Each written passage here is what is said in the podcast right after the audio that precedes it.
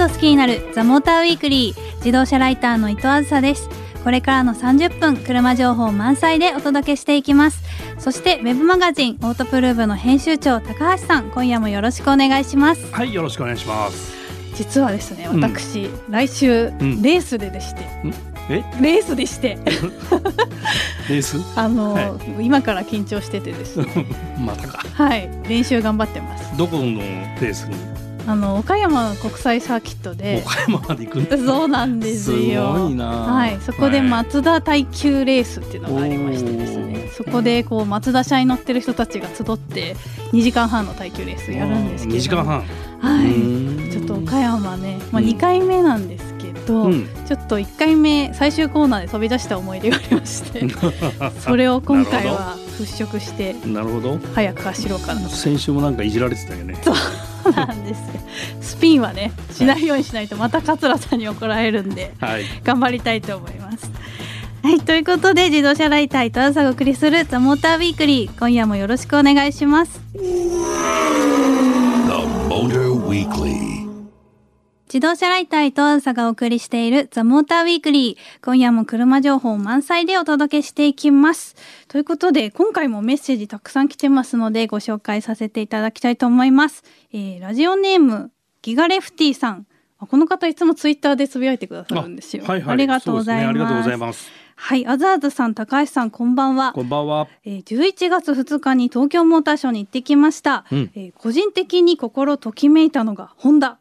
ホンダ E は昔のシビックみたいに可愛くて、内装を拝見しましたが、完成度高いなと思いました、うんうん、これもうすぐ発売になるんじゃないのと勝手に妄想してしまいました、うん、ということでホンダ E にときめかれたという、うん、これもあのヨーロッパでは発売が発表されてて、うんうん、生産モデルが展示されてたんでねこの間のフランクフルトモーターショーで。はいそうですよね。でこれの右ハンドルの国内仕様っていう位置づけでいいんじゃないかな。だからもうほぼほぼこのまま出てきますって感じだね。素晴らしい。まあ欧州では先に出るのかな、ということで、来年の夏発売ぐらいになったかな、うんうん。うん、じゃあ日本でもぜひ心待ちにしてお待ちくださいという感じですね、うん、はいありがとうございますではもう一通ご紹介します。ラジオネームドリーマーさん。えー、この方もモーターショー行かれたようで、えー、今回のモーターショーはトヨタさん、マツダさん、ホンダさん、他のメーカーも EV コンセプトが展示されていて未来を意識している印象が強かったです次にオープンロードを歩き青海エリアも見てきました。トラックメーカートヨタブースがありましたがトヨタの市販車の展示車がないのがちょっとびっくりしました、まあ、未来のコンセプトカーのみの考え方も悪くないかなとは思いました。でさらにキッザニも行かれたということで、まあ、こちらは魅力的で将来車を好きになってくれて仕事に携わってくれたら車業界これからも活気づくと思います。で2020年1月には東京オートサロンもあるので、うん、ぜひ行きたいと思っていますということです。あのトヨタさん実はメガウェブとかにねあそうね。ヤリスがあったりとか、はい、未来があったりとか、うん、まあ、今回いろいろ分かれてたんで、ね、発見できなかった人もいるかも会場が分散してねちょっと見るのが大変だったかもしれないけどね。はい、うん、なのでまあそのあたり見てくださったということでオートサロンも1月にあるので、まあ、こちらはまた別の盛り上がりを見せますからね、うん、幕張メッセですかね。はい、うん、幕張メッセでまあ、たくさんこちらもいろんな車が出てくると思うので、うん、まあ、リスナーの皆さんも見に行かれると楽しいかと思います。はい、ではもう一通ご紹介したいと思います。ラジオネームかいたかさん。はじめましてということですね。えー、行ってきましたスーパー GT 最終戦ツインリンク茂木、えー、当然伊藤さんも行きましたよね。行きました。高橋さんも行きましたよね。はいいました。はい行きました、はい、レースはレクサス勢が強かったですね。6号車のワコーズ LC500 と36号車 AULC500 のバトルは面白かったです。すごい接戦でしたもんね。ね。熱かったあの戦い、ね、見てて本当に汗かきました、うん、えー、場内レース実況のピエール北川さんの実況も観客をレースの世界に完全に引き込んでいました。私も引き込まれましたえー、伊藤さん F1 もいいですけどスーパー GT も面白いでしょ？面白かったですね本当に、えー、来シーズンも話題盛りだくさんのスーパー GT の情報よろしくお願いします。ということで、まあ、来シーズンもねきっと楽しいレースになると思うんですけど、うん、まあ、来年は F1 も私見たいなと思うんですけど WRC が日本に帰ってくるんですよね。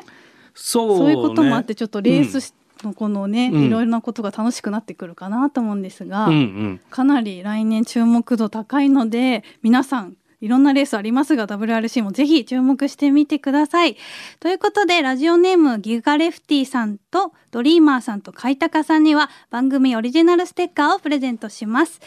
さあこの後はモータージャーナリスト ITS エヴァンジェリストの高山聖華さんをお迎えしてパナソニックの新型カーナビストラーダをピックアップします。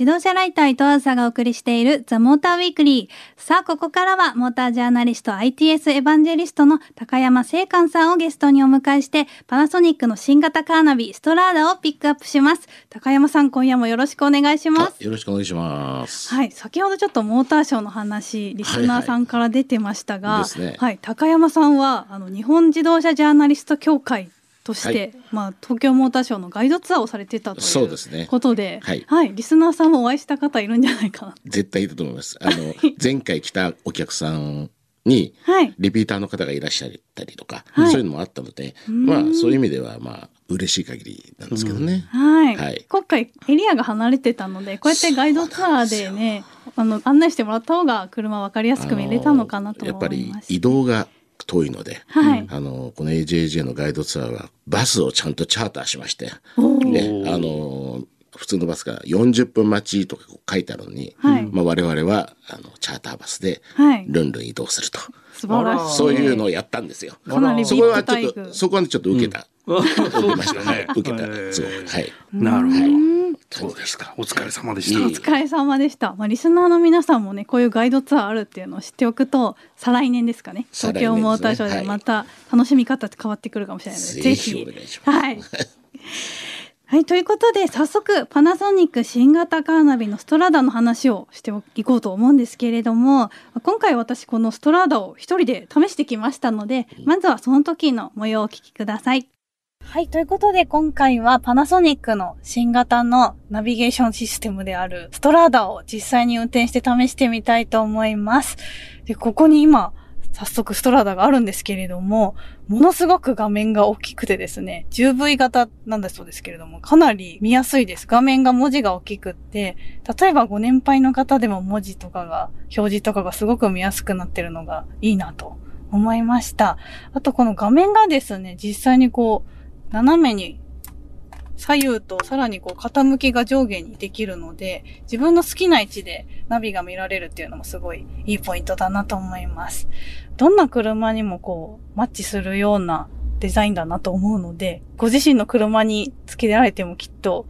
こう見やすい上にこうデザインもかっこいいっていう両立できるのがすごいいいところだなと思います。で今パナソニックの本社にいるんですけれども、これから横浜に実際に運転して行ってみたいと思います。はい。ということで、まあ、実際に触ってみて、うん、まあ、簡単に操作できるっていうのも、まあ、もともとナビとしてね、うん、いいところなんですけど、とにかく画面が大きくって、うん、文字が見やすいので、こう、じーっと見てる必要がないというか、パッと見てすぐ情報がわかるっていうのが、まあ、安全にもつながるかなと。うん、そうね。はい。はい、感じました。まあ、かなりこの従来のものと比べて見た目がすごいすっきりして見えたんですけれども、まあ、高山さんにお聞きしたいのが具体的にこれどういうところが今回変わってるんでしょうか？そうですね。これ全体の大きさは変わ変わらないんですないですよね。だけど画面が大きいんですよね。画面大きいです。であの、まあ、メインよく言われてる 7V 型と 9V 型って大体画面の大きさが約2.1倍ぐらいなるんですよ。7型と比較して。2倍ってでかいんですよ。対角線でありするんですけど、まあでかいと。それで、今高橋さんおっしゃったみたいに、いや、同じ大きさだよね。っていうのはままさにその通りで、実はあの皆さんあのスマホとか、タブレットを使ってると最近こう周りのこう縁がもうほとんどないみたいな、あありますね。そういうの多いんですよ。でそれはまあよく言うあの狭い額縁強額縁っていうんですけど、これを実はこのナビに組み込んだんですよ。強額縁でもう周りの枠がほとんどないので、はい、同じその筐体なんですけど画面は 10V 型になりましたというのがそこがまあからくりというか、まあ、技術で、見た目もあれかっこいいのはなんかこう、あの実は秘密があるんですよ。はい、で何かっていうとその外のこのフレームに、まあ、よくやったなと思ってるんですけど僕個人的にはね、はい、あのマグネシウム合金っていうのを使ってるんですよ。マグネシウム、えなんか名前だけかっこいいですよね。ロボットみたいなね。あのなんでかっていうと要は軽いんですね。うん、マグネシウム合金を使うと、つまり液晶が大きくなったから液晶の分重くなるんですよ。あんまりそれはカーナビにとって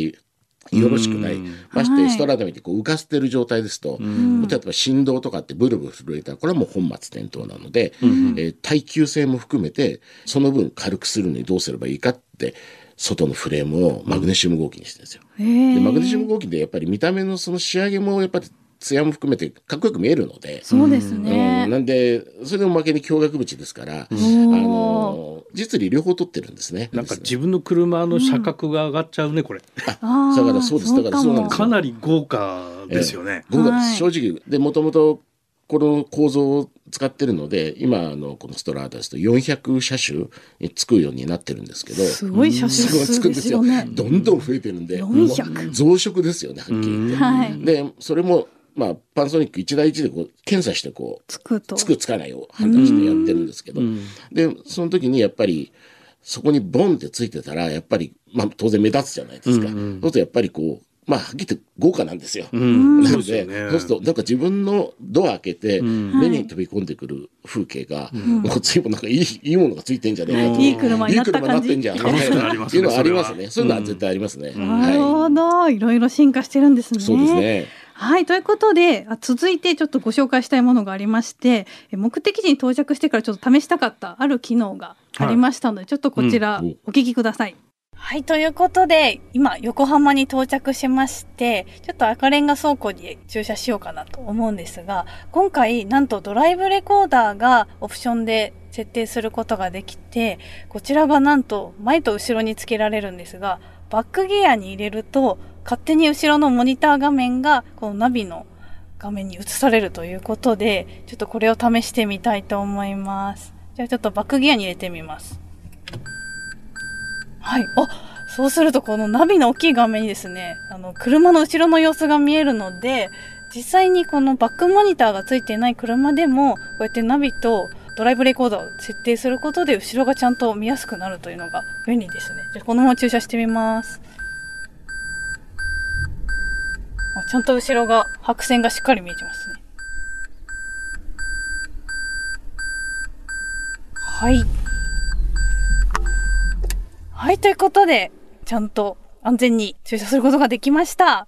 はい、ということで、なんと今回ドライブレコーダーを一緒につけることで、このバックモニターみたいな形で使えちゃうというのがね新しいなと思ったんですけれども。これドラレコは前後についてるってことですか？これは前後の、まあ、今回ついてたのは前後、あの前だけっていう商品もあるんですけど、まあ、今回は前後それがオプションみたいな形。まあそうです。あのその市販でその販売されているので、うん、まあそれを普通に取り付けるという。ストラーダのオプションのバリエーションってことなんだ。そうですね、ね、まあストラーダのナビと組み合わせるというのが前提なんですよ、はい。あなるほどね。はい、はい、まあこうやってリアカメラの映像をこうオンタイムで見られるっていうのが新しくて、うん、まあ、ガイドラインもちゃんと出てくるんですよこの駐車の線みたいな。はい、こういうのも便利じゃもう専用本当に専用カメラと同じだね。そうなんですね。便利でした。でまあドラレコの機能としてもナビと連携しているので、うん、まあ、記録した映像もこう見ることがもちろんできるんですけども、うん、どこの位置にいたかもナビが表示されるようになっててここで煽られた みたいなやつ？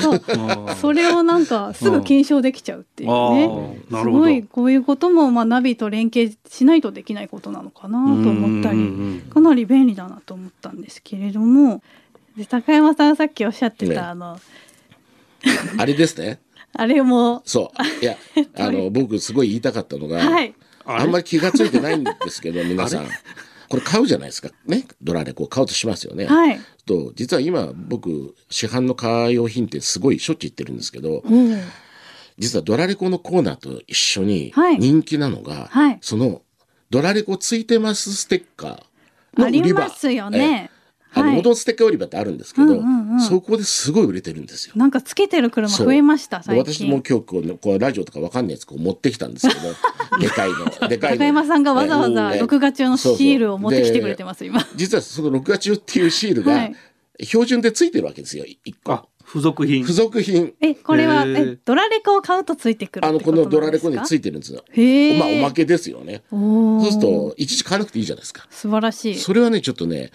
気が利いてるよなっていうのが。そうですね。僕、それ結構気に入ってるんですよ。自分で好きなの買うのもはもちろんですし、自分もそうやってやってるんですけど、はい、で結局その後ろから煽られたりする時にもちょっと抑止効果もいっぱいありますんで、うんそういう意味ではやっぱりステッカーも結構あった方がいいという感じです。なるほど、はい、パナソニックさんのお心遣いがちょっとこういうところに見えるといういいですね。はい、はい、でさらにですねこのストラーダなんですけれどもナビの機能以外にもすごいちょっと驚きの体験がありましたので、はい、お聞きください。はい、で今回のストラーダ、まあ、前回からもそうなんですけれどもとっても画質がいいということで今サンプルのブルーレイディスクを見ているんですが色が特に鮮やかですごい木の一本一本の葉っぱまで綺麗に見えるくらいこの風景がとっても綺麗に見えます。で今回のストラーダは音質もいいということでちょっと今から CD も聴いてみたいと思います。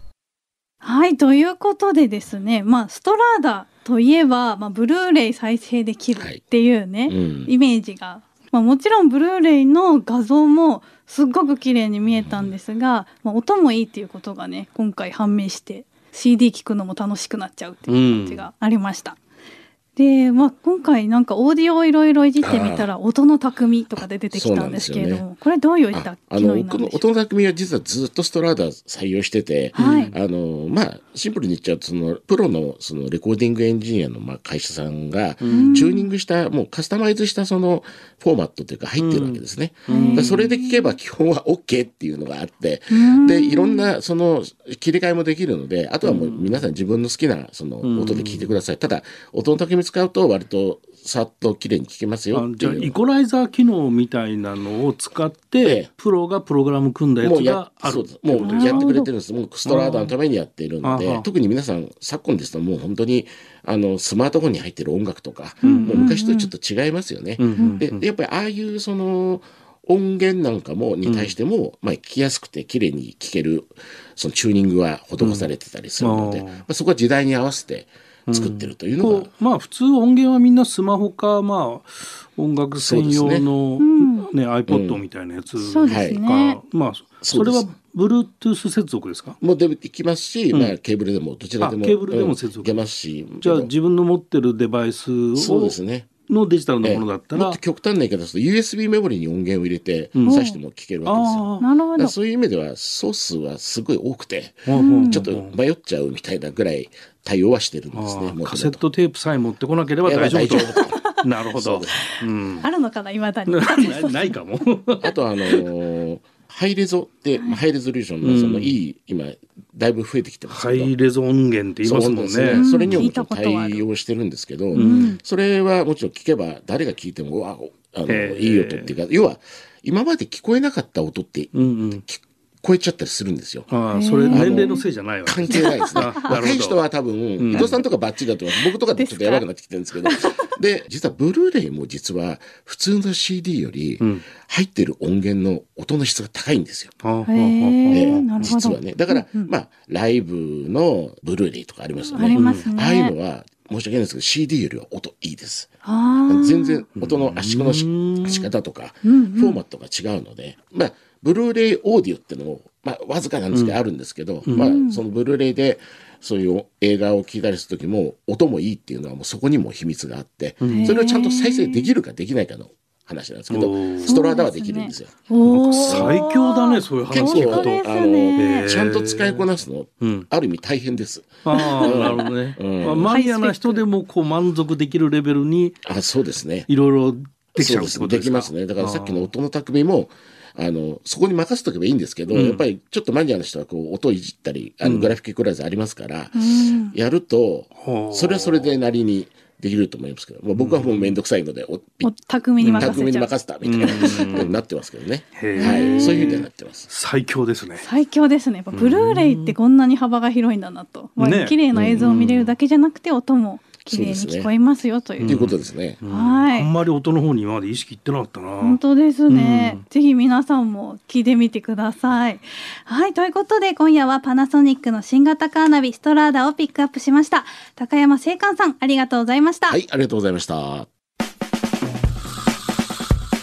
自動車ライター伊藤あずさがお送りしてきました。ザ・モーターウィークリー。エンディングのお時間となりました。今夜はパナソニックの新型カーナビストラーダをピックアップしてお届けしましたが高山さんが来るとすごいこう、うん、話が盛り上がりますね。ナビについて。完璧だねこのストラーダ。本当ですよね、うん、私もなんか知らなかった機能だったりブルーレイでここまでできるんだってことが分かったり。ね。はい。オーディオがねそんなに素晴らしいとは。うんあとやっぱりカーナビとドラレコの連動もやっぱ今時必要だよなっていうのもあって、うんうん、そうね。はい。かなりいろんな機能試せて楽しかったです、うん、でですねあの先週から取り上げてるんですけれども、うん、皆さんが選ぶあなたの顔オブザイヤーを今、募集してますということで、はい、あのぼちぼち来てるのかな？どんどん来てるみたいで、うんうん、デリカ D5 押しますっていう方もいて 我々がチャレンジしてる車も選んでくれて。伝わってるなね嬉しいですね。なので、まあ、皆さんぜひリスナーの方々も今年発売された車の中から、うん、まあ、自分のカーブザイヤーを選んでいただいてお送りいただければと思います。うん、あの日本カーブザイヤーのホームページにもノミネート者がいろいろ載ってますので、こちらも参考にしてみてください。今年はね30なんだ35台だったかな、結構いっぱいありますね。はい、選ぶの結構大変なぐらい。ですね、うん、まあぜひこちら選んだ理由も添えて送っていただければと思います、ね、はい、はい、メールアドレスは tm アットマーク fm 横浜ドット jp ザモーターの頭文字 tm に続いてアットマーク fm 横浜ドット jp ですそしてツイッターでも今夜の感想をお待ちしています。ハッシュタグモーターウィークリー847でつぶやいてくださいね。ということでお相手はオートプルーブの高橋明と自動車ライター伊藤あずさでした。来週もこの時間にお会いしましょう。